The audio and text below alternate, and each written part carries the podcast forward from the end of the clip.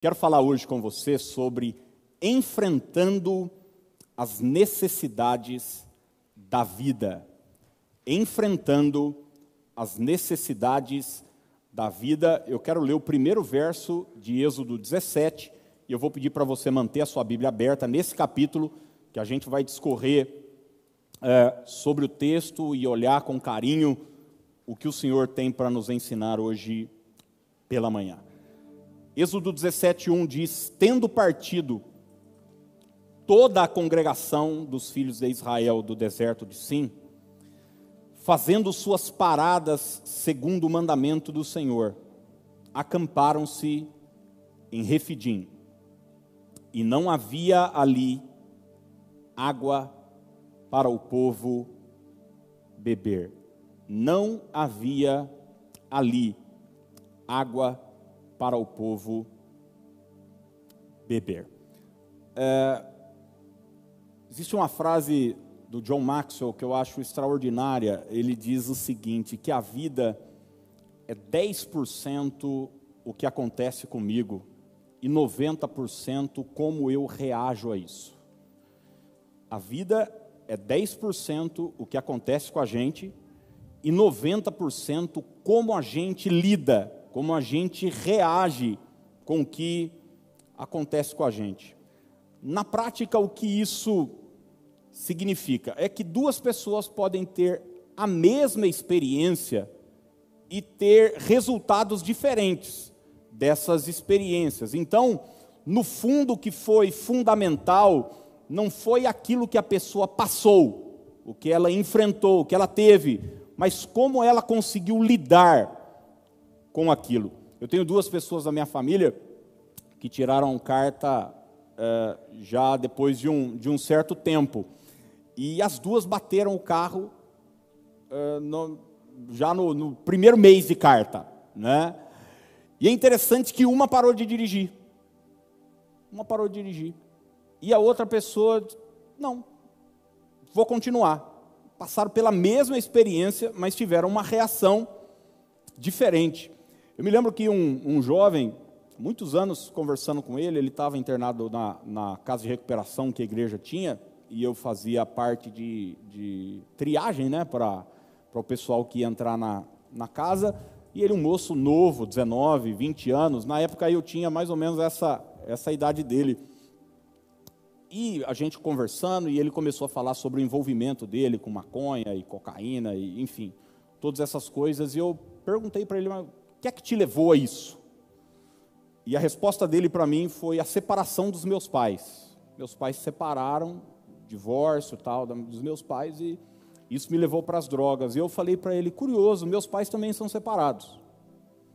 E ao invés de ir por um caminho como esse, eu mergulhei de cabeça em Jesus.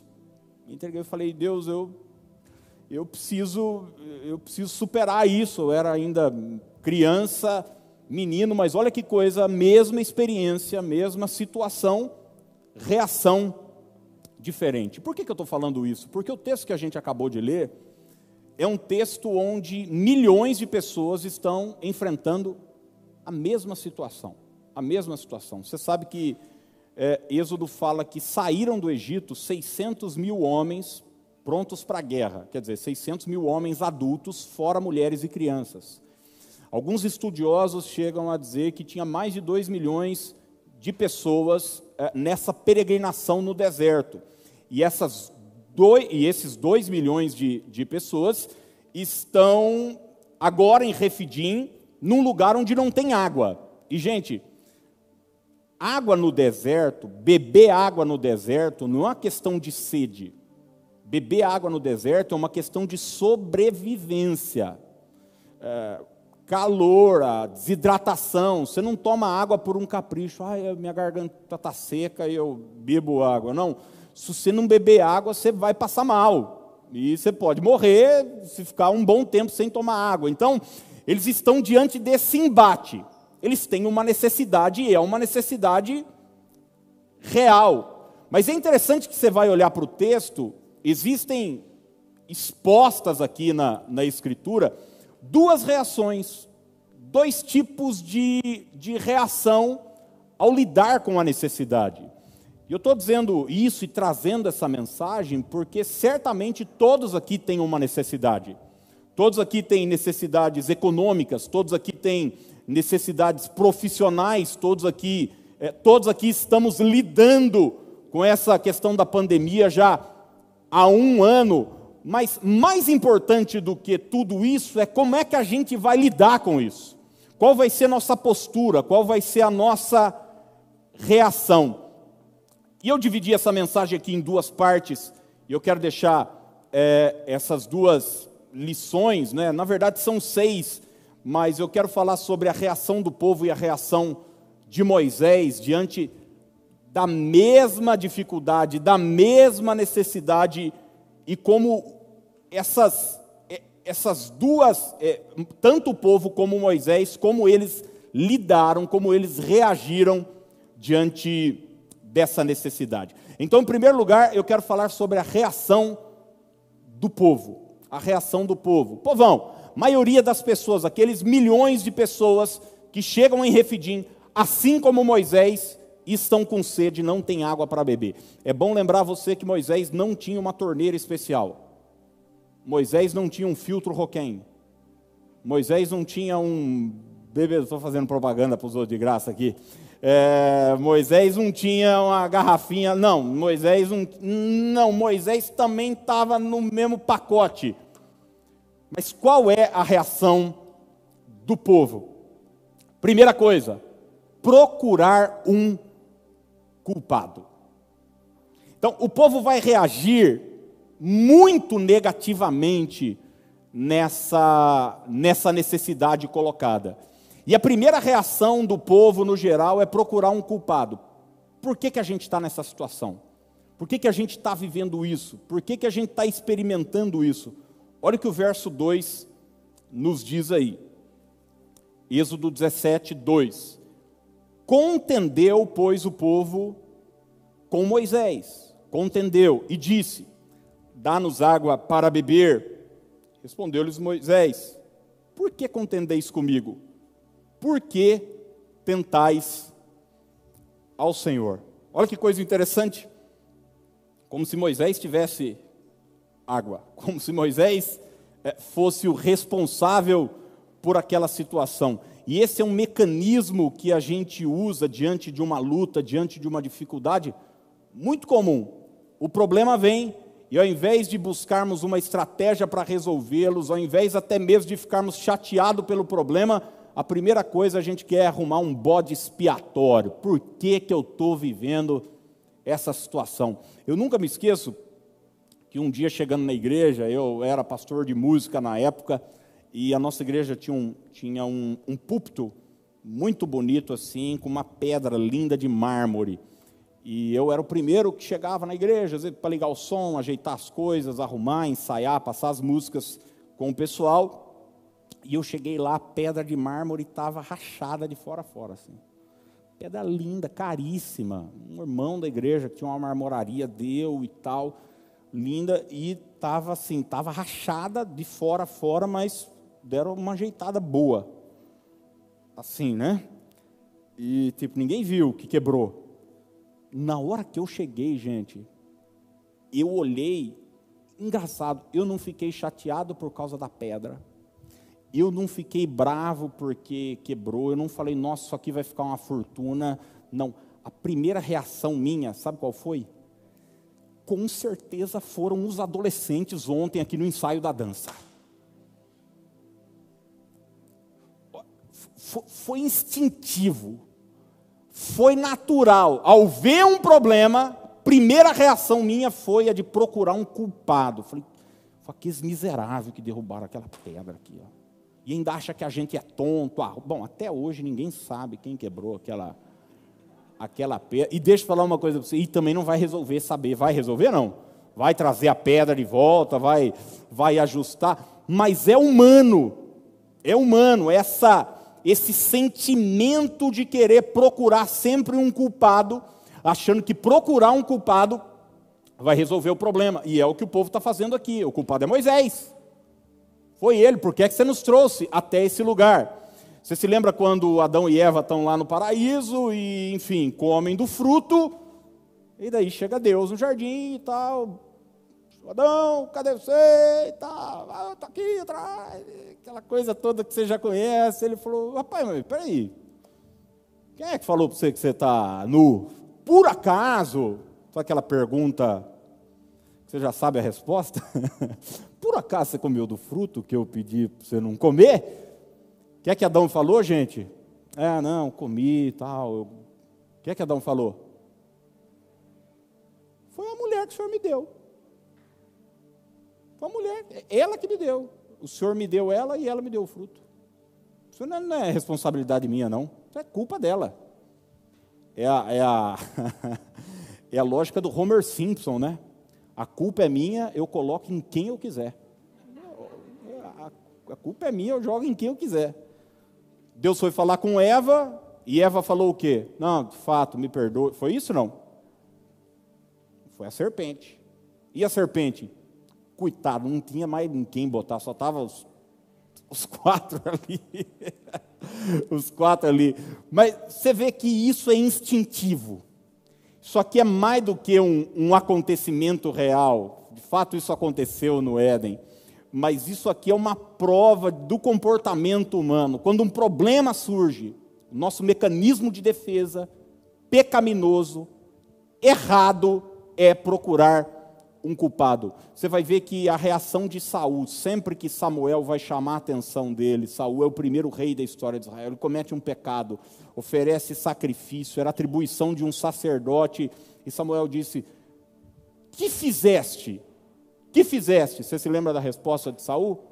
Ah, vendo que tu não vinha nos dias aprazados, os inimigos se acamparam em Miquimás, é, forçado pelas circunstâncias, eu não tinha recebido a benevolência do Senhor. Saul começa a tirar para todo lado. Ele disse: a culpa é sua que não chegou na hora certa, de Deus que não me abençoou, dos inimigos que me cercaram, das circunstâncias.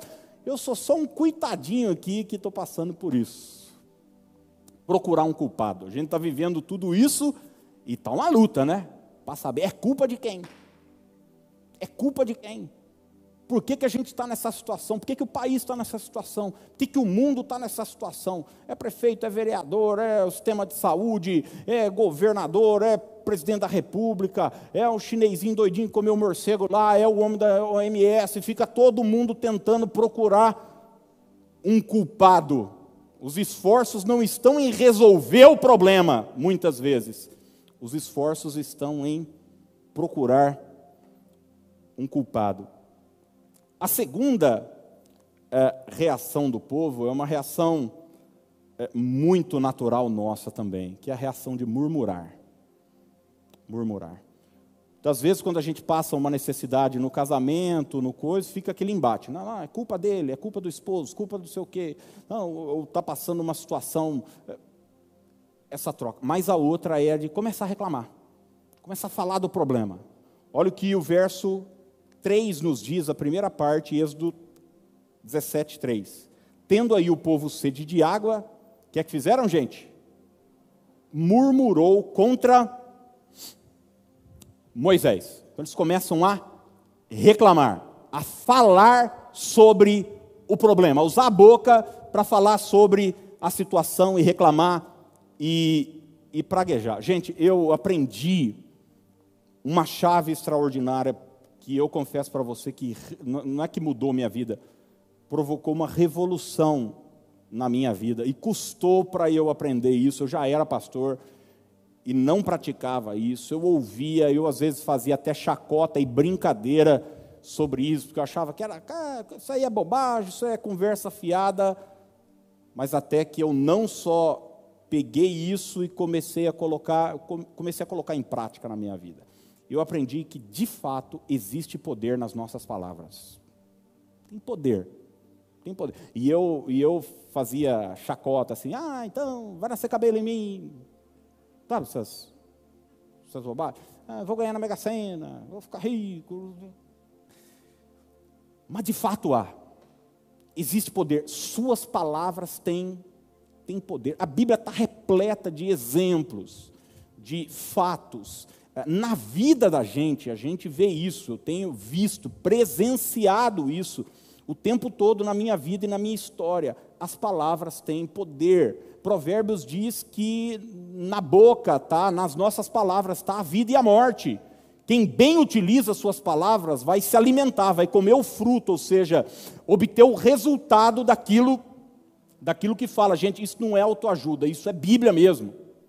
Isso é Bíblia mesmo. Você vai ver, o universo foi criado pelo poder do quê?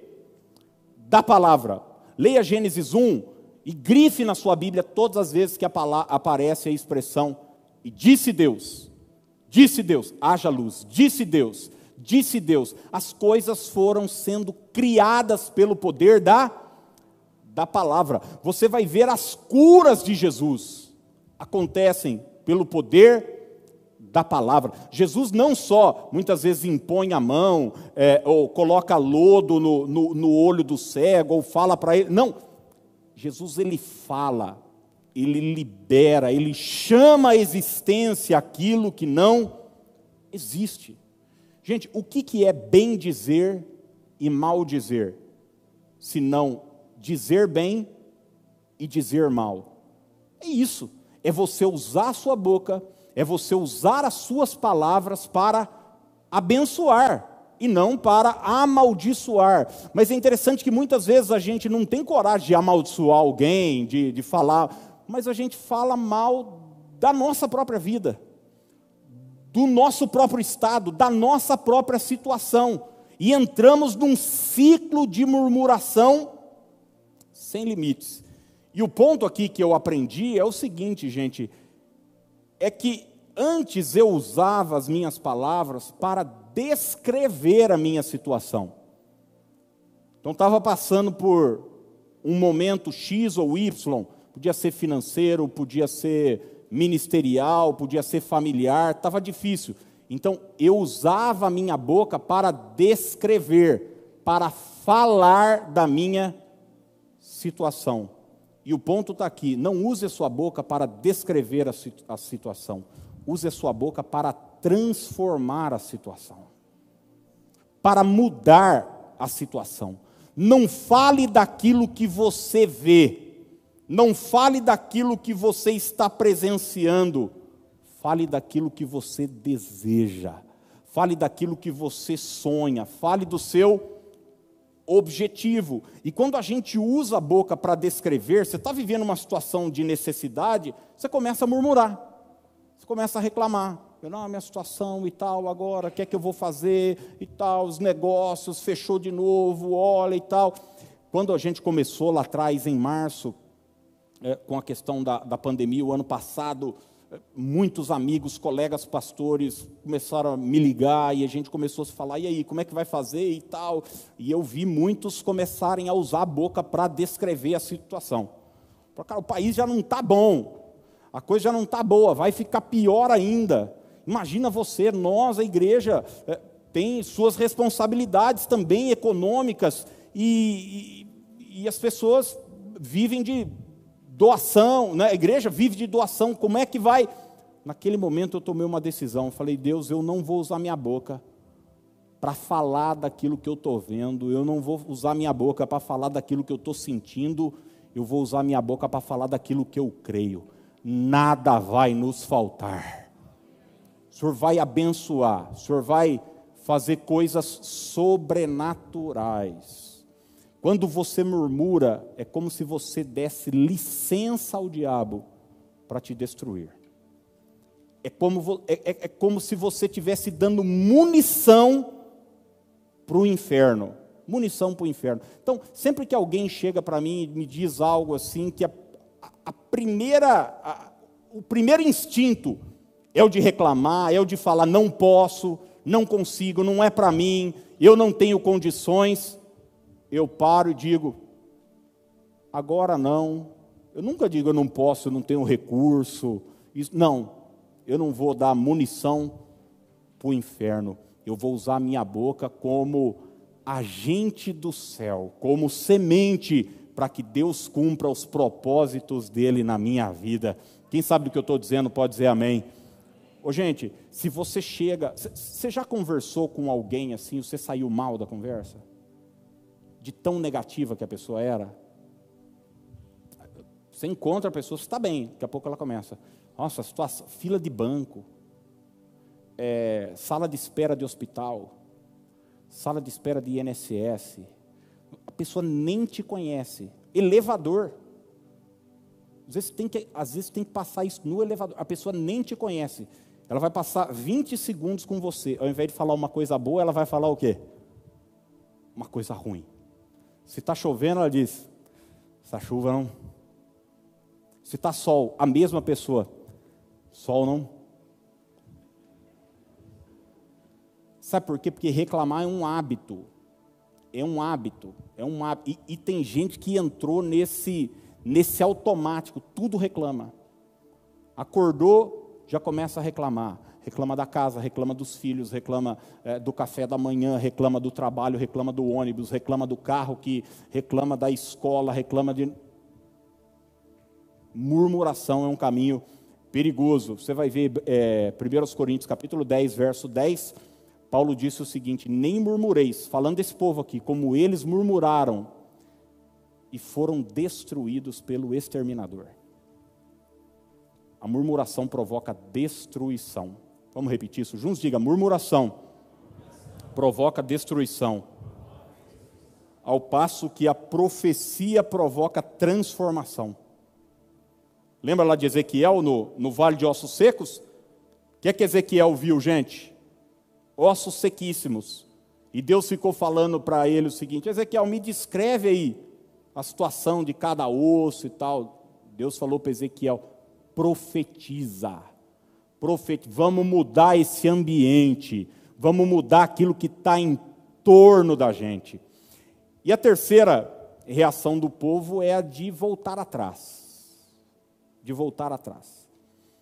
Eles têm uma necessidade, então eles procuram um culpado, começam a reclamar e começam a querer voltar para trás, a olhar olhar para trás. Olha o que o verso 3, a parte B do versículo diz: Por que nos fizeste subir do Egito para nos matares de sede a nós, a nossos filhos e aos nossos rebanhos? Você sabe que esse povo saiu do Egito, né?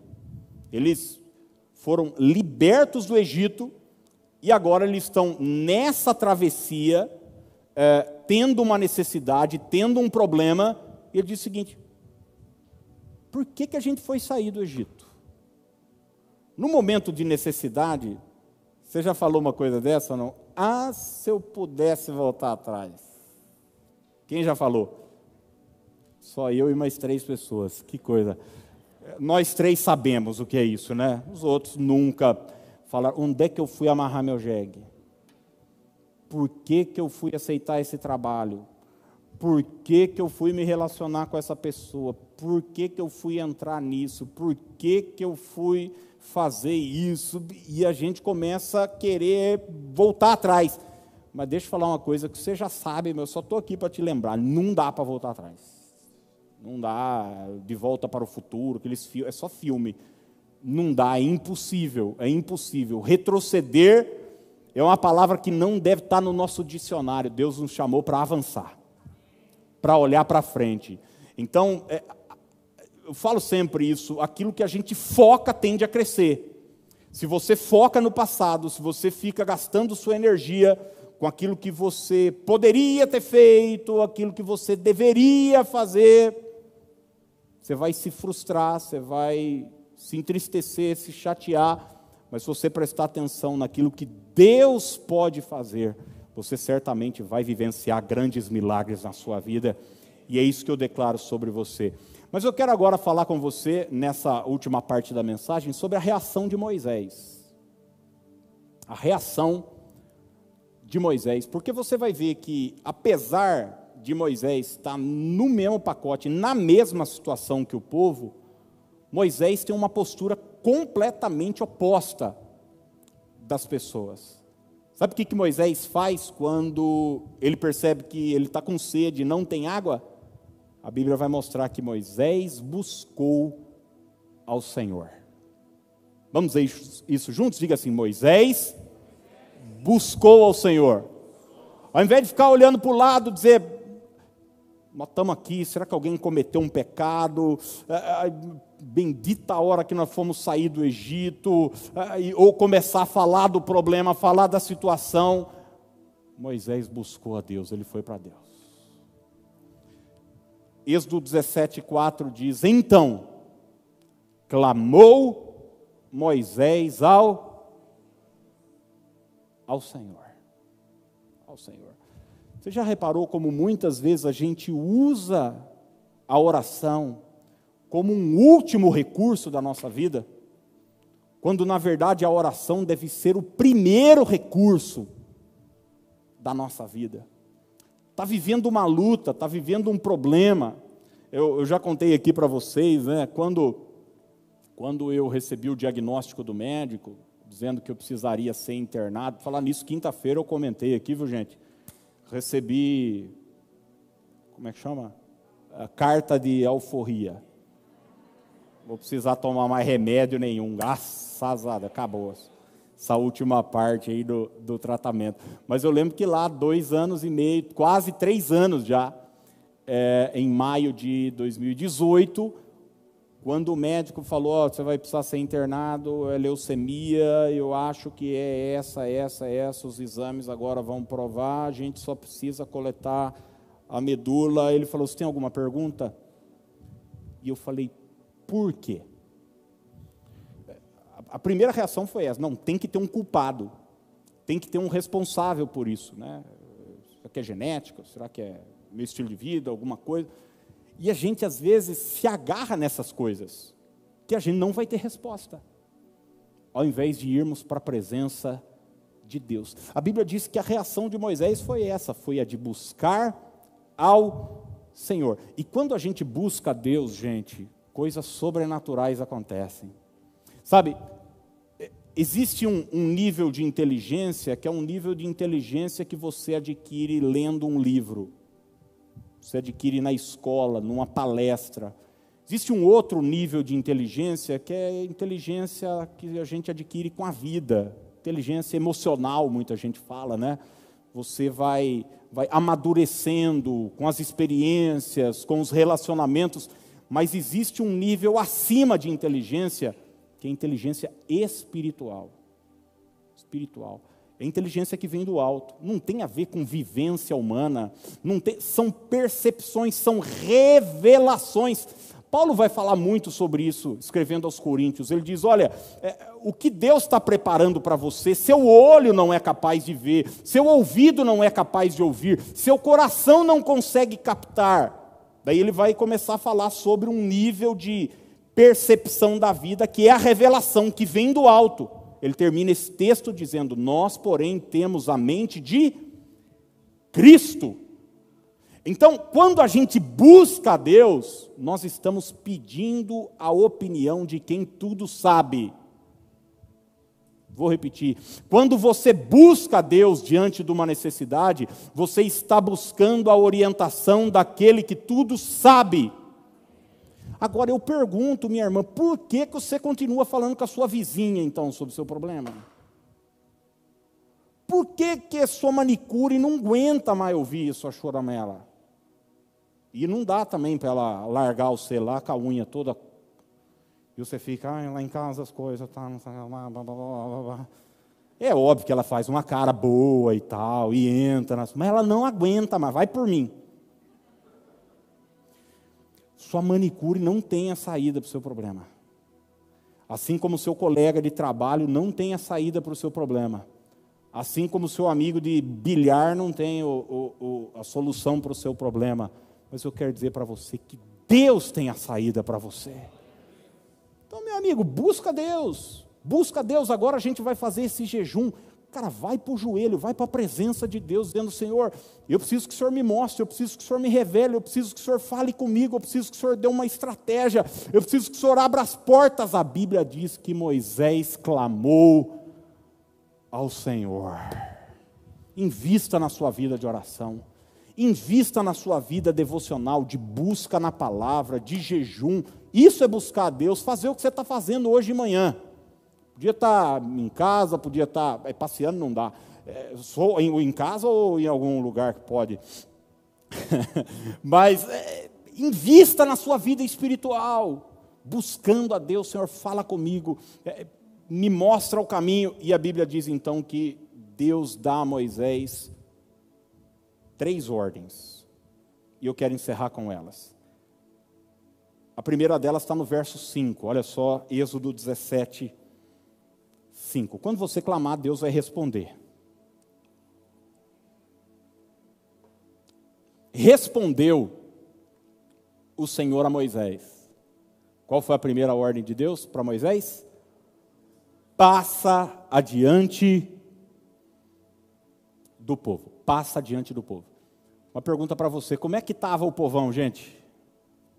Hã? Tava um vucu-vucu, não estava não? Todo mundo. É, Moisés vai dizer lá para frente que estão querendo até pegar em pedra já para apedrejar ele. Eu estou com sede. Você já viu crente com fome, com sede? Com... Gente, é uma coisa. É uma... Você sabe que a gente pode ficar até 40 dias sem comer. Tem um cara, eu vi um, um, um, um cara no, no, no Guinness Book, ele ficou. Diz que é verdade ficou mais de 300 dias sem comer. O maior jejum da história, 300 e tanto. Não era nem jejum espiritual. O cara, tipo, pesava 400 quilos, um negócio assim. E daí ele fez um negócio radical lá. Você pode ficar muito tempo sem comer. Agora, sem beber água, não dá. Você começa a enlouquecer. O povo estava enlouquecido. E daí Moisés buscou o Senhor. E Deus disse para ele: sai daí sai do meio do povo, passa à frente do povo. Está aqui a primeira estratégia quando você está vivendo um tempo de necessidade. Depois que você busca a Deus, rompa com o lugar da murmuração. Vou repetir: rompa com o lugar da murmuração. Saia desse ambiente Saia desse lugar. Gente, murmuração é igual sarna. Pega. Pega. Você começa, daqui a pouco, começa a andar com alguém que tem o hábito de reclamar. Começa a andar com alguém, um amigo, um parente que tem, tem o hábito de reclamar. Gente, eu conheço pessoas que eu tenho medo de perguntar, porque às vezes a gente pergunta para alguém, e aí, tudo bem? É só para a pessoa dizer tudo bem e vamos seguir a vida, né? Já, já perguntou esse tudo bem, assim? E aí, tudo jóia? Gente, tem gente que nem isso eu tenho coragem de perguntar.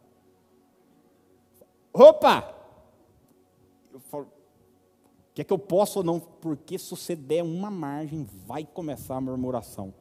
E daí o que, que vai acontecer? Não vai resolver o problema da pessoa e também vai piorar o seu estado emocional. Então Deus disse para Moisés o seguinte: sai daí, cara. Passa adiante do povo. As más conversações corrompem os bons costumes. Hoje, esse lugar e esse ambiente de murmuração pode ser seu Facebook também, sabia disso, né? Gente, esses dias aqui, essa última semana, eu dei uma corrida do Facebook. Eu, às vezes, eu tenho que postar uma coisa ou outra, uma mensagem e tal. Eu posto e saio correndo. Porque, cara, se você começa a ler e tal, e fulano é isso, Beltrano é aquilo, e, e meu Deus do céu. E daqui a pouco aquilo tudo, e muita coisa é verdade, eu sei, mas cara, mas não, mas não vai resolver não vai resolver ficar nesse ambiente de, de embate, de luta. Não faz bem para a gente, não resolve a situação. Então Deus diz para Moisés: passa adiante do povo. A segunda coisa está no verso 5, ainda na parte B, e diz assim: Toma contigo alguns dos anciãos de Israel. Toma contigo alguns dos anciãos de Israel. Interessante é que essa saída do meio do povo, do meio da murmuração, não é um chamado ao isolamento. Não é Deus dizendo para Moisés o seguinte: fica sozinho, porque a, a, a nossa carne sempre pende para os extremos. Ah, então já que não é para ficar no meio do povo, então vou virar um ermitão. Não, não é isso. Ele diz o seguinte: você vai ter que ficar perto de um certo tipo de gente. E está aqui a chave bíblica para nós. Se cerque de gente experiente. Se cerque de gente experiente. Se cerque de gente madura no meio da, da necessidade. Ele usa a figura aqui dos anciãos de Israel, que são as pessoas mais velhas, mais maduras, mais sábias da nação. A gente sabe hoje, pela vida, que é, idade não tem a ver com maturidade. Nem sempre as duas coisas andam juntas, mas o princípio espiritual está aqui. Sabe por quê, gente? Porque gente experiente não se ilude. Não se ilude. Quando uma pessoa jovem passa, por exemplo, você já viu adolescente, jovem, começou a namorar, daí o namorado largou, ou a namorada largou. O que é que o adolescente faz? Minha vida acabou! Quem sabe do que eu estou falando? Quem já foi adolescente, quem já foi jovem, quem já perdeu um grande amor. Ai, o que, que vai ser de mim? Eu vou morrer solteira! Minha vida acabou. 15 anos de idade. Você olha e fala, é, minha filha, vai chorar mais ainda. Vai chorar, vai chorar mais, e vai chorar por motivos reais mais para frente. Então, a maturidade traz isso, é por isso que é importante a gente estar perto de gente que chega, não e diz, ai, é verdade, o meu também largou. Aí Aí você cresce e é, o problema agora não é namoradinho que largou, mas é o decreto do governador, é a situação. Você fica buscando gente para ficar conversando sobre os problemas, sobre as situações. Em nome de Jesus, começa a andar com gente madura. Começa a andar com gente que tem uma palavra positiva, uma palavra de fé, uma palavra de esperança para você que não vai resolver ficar essa lambição de ferida. Parece dois cachorros cheios de ferida, um lambendo o outro, falando sobre problema, falando sobre situação. Em nome de Jesus, fique perto de gente que te empurra para frente, no nome de Jesus. Quem entende o que eu estou dizendo pode dizer amém hoje. E existe uma terceira coisa que Deus pede para Moisés, que ainda está no verso 5, na parte C do versículo. E eu acho que é a mais importante de todas. Ele diz assim para Moisés: Leva contigo em mão o bordão com que feriste o rio. E vai.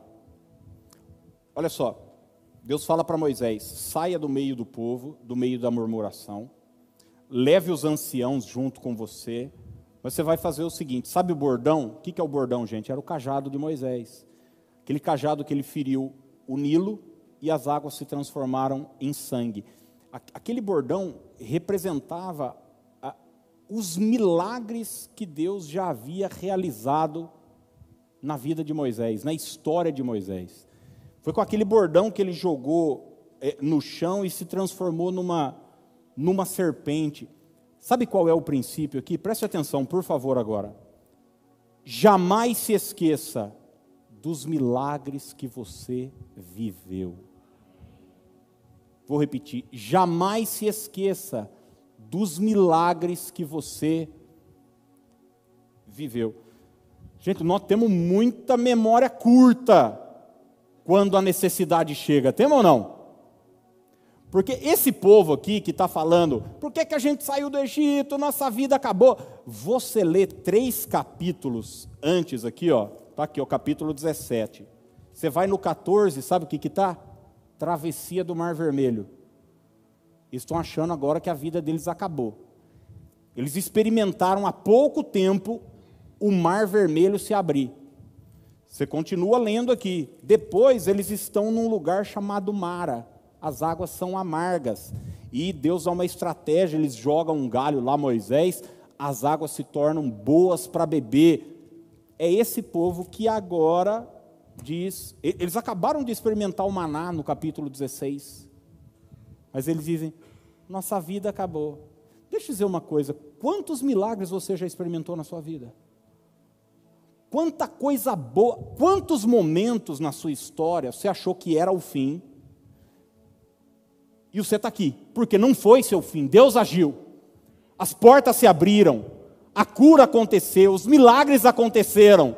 Então o que Deus está pedindo para Moisés é o seguinte: você precisa manter vivo na sua mente o fato de que eu sou o Deus que realiza milagres.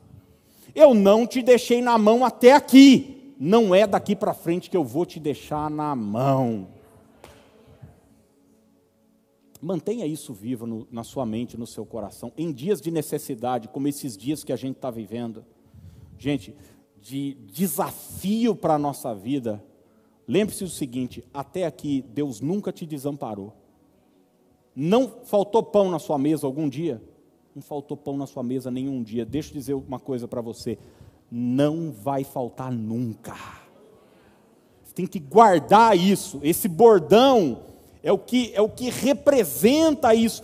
Comece a lembrar dos milagres, manter a sua mente viva naquilo que Deus já realizou, já realizou. É por isso que os hebreus, gente, eles tinham uma fazia parte da cultura deles essa coisa de contar os milagres, contar a história deles. Tudo isso a gente sabe hoje porque foi passando de geração em geração, dizendo tudo aquilo que Deus realizou no passado. E é esse mesmo Deus que vai continuar realizando no futuro também. Eu digo sempre o seguinte: quanto tempo dura a euforia de um milagre? Porque você vai ver lá no, no final do capítulo 14, eles estão sambando, o povo de Deus. O crente pode sambar, não? Depende da música, né? Eles estão sambando com tamborim. A, a, a, a irmã de Moisés, Miriam, está com tamborim, está todo mundo dançando. Uma festa lá e tal. Acabaram de passar o Mar Vermelho, mas agora já estão reclamando. Sabe quanto tempo dura a euforia de um milagre? Até o próximo problema. Daí daqui a pouco parece que Deus já não fez mais nada. Então é importante você estar tá com esse bordão, essa lembrança em mãos de que Deus é poderoso. Lamentações 3:21 diz: "Eu quero trazer à memória o que pode me dar esperança. Eu quero trazer à memória o que pode me dar esperança. Posso te dar uma dica aqui como pastor para você? Eu vou, vou falar igual o Paulo. Digo eu agora e não o Senhor. Mas eu creio que eu tenho o Espírito Santo também. Isso aqui não é bíblico, não. É só uma dica. Eu condenei muito tempo igreja que proíbe as pessoas de assistir televisão. Eu acho uma idiotice isso. Mas que é uma dica. Pare de assistir televisão. Pare de assistir jornal. Você vai enlouquecer. Mas a gente achava que o pecado era assistir, o que ia fazer mal para a gente era assistir novela. Entre novela e o Jornal Nacional, assista novela. Eu não estou brincando, não. Eu acho que não tem que assistir novela também não. É tudo lixo. Mas, cara, para. Para. Para de botar isso para dentro do você. Atingimos uma nova marca. É sempre é só desgraça. É só lixo. É só lixo. É só lixo, é só lixo, é só lixo, é só lixo, é só lixo, é só lixo, é só lixo. Aqueles, mas é, é, são, é, vai resolver você ficar botando isso para dentro de você? Enche a sua mente de coisa que vai te dar esperança. Quem aqui foi contaminado de Covid psicologicamente? Nesse um ano. Eu tive umas 15 contaminação. Às vezes meu nariz coçava. Falei, eita, misericórdia, o sangue de Jesus tem poder. Eu prego, daí a garganta ficava, falava, ai meu Deus do céu, peguei. Hoje, antes do culto, eu espirrei na minha sala. Falei, o sangue de Jesus tem poder. Gente, se você não ficar com a cabeça boa, você enlouquece, cara. Você enlouquece. Daqui a pouco você já começa a ver no hospital e tal, e os caras botando você na UTI, enfiando tubo, e ai meu Deus do céu, minha família e tal. Não. Traga à memória aquilo que pode te dar esperança. Pode te dar esperança. E eu termino que Moisés vivenciou da boca de Deus no verso 6 Êxodo 17, 6. Quando você age assim, quando você sai do meio da murmuração, se cerca de gente madura, experiente, e quando você mantém vivo na sua mente os milagres extraordinários de Deus, existe uma promessa: Eis que estarei ali, diante de ti sobre a rocha em Horebe, ferirás a rocha, e dela sairá água, e o povo beberá. Assim, Moisés assim o fez na presença dos anciãos de Israel. Deus disse para Moisés o seguinte: se você fizer isso, sua necessidade vai ser suprida. Você fizer isso, Moisés, eu te garanto, eu vou à frente, e aquilo que você precisa vai acontecer. O que é interessante é que o texto diz que o milagre aconteceu na presença, sabe de quem? Não na presença do povo, na presença dos anciãos de Israel. Quem vive de reclamação, quem vive procurando culpado, quem vive querendo voltar para o Egito, voltar para trás, jamais vai ver os milagres de Deus. Mas quem busca a Deus, quem pede orientação do alto, esses vão presenciar milagres extraordinários. Eu quero orar por você, eu vou pedir para você ficar de pé. Eu vou orar e a gente vai, vai encerrar já, tá bom? Coloque a mão no seu coração, feche os seus olhos. Eu não sei qual é a sua necessidade hoje. Se ela é econômica, se ela é emocional, espiritual, ministerial.